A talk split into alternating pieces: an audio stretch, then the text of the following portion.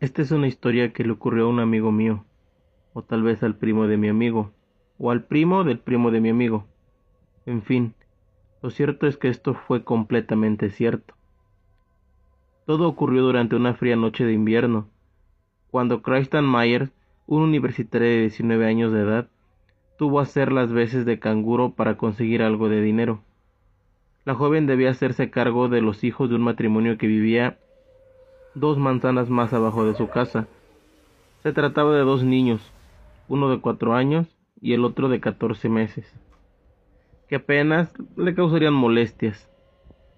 A las diez de la noche, Kristen acudió al domicilio del matrimonio donde pasaría la peor noche de toda su vida. Era una casa enorme, tenía dos pisos y una barandilla de esas antiguas que parecía haber salido de una película de terror. Arriba se encontraba la habitación de los niños y la de la pareja, y en la parte de abajo había un gran salón donde la joven aprovecharía para seguir con sus estudios mientras estaba pendiente de las necesidades de los críos. A las diez y media les puso la pijama y los subió a la habitación en la que dormirían rodeados de unos grandes muñecos de peluche que parecían tener vida propia. El tiempo comenzó a pasar lentamente y por fin llegó la medianoche. El cielo estaba completamente oscuro y una fina lluvia comenzó a golpear los cristales de la casa. Minutos más tarde empezó a empeorar el tiempo, y lo que en un principio era una inofensiva lluvia de cuatro gotas de agua llegó a convertirse en una de las más aterradoras tormentas de los últimos tiempos. Debido a una subida de tensión en los conductos de corriente, las luces del salón se fundieron una por una y la joven comenzó a notar cómo el miedo recorría su cuerpo de pies a cabeza. De pronto comenzó a sonar el teléfono y la muchacha corrió a cogerlo pensando que se trataría del matrimonio. Pero no fue así. Al otro lado del teléfono podían escucharse los gemidos de un hombre que parecía querer asustarla. Era una voz profunda y tétrica, realmente aterradora. La joven apenas podía entender lo que aquel hombre decía. Era casi imposible descifrarlo.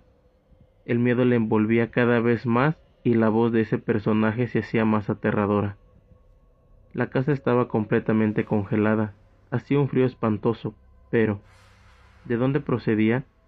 Era como si alguien se hubiese dejado una ventana abierta, pero ella ya se había asegurado de cerrarlas todas antes de acostar a los niños. El teléfono comenzó a sonar de nuevo. En ese mismo instante, los críos comenzaron a gritar de una forma agonizante.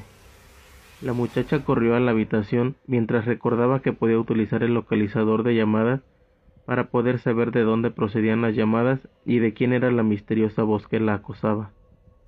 Descolgó el teléfono, pulsó la tecla de localización mientras llegaba a la habitación de los niños. Un bip fue el decisivo para desvelar el misterio pero no hizo que el miedo desapareciese, sino todo lo contrario. Lo que la joven descubrió en esos instantes la dejó sin apenas poder respirar. Las llamadas procedían de la habitación en la que se encontraban los niños durmiendo. Por el auricular del teléfono pude escuchar cómo la voz del hombre le decía Quédate ahí quieta, enseguida bajaré por ti.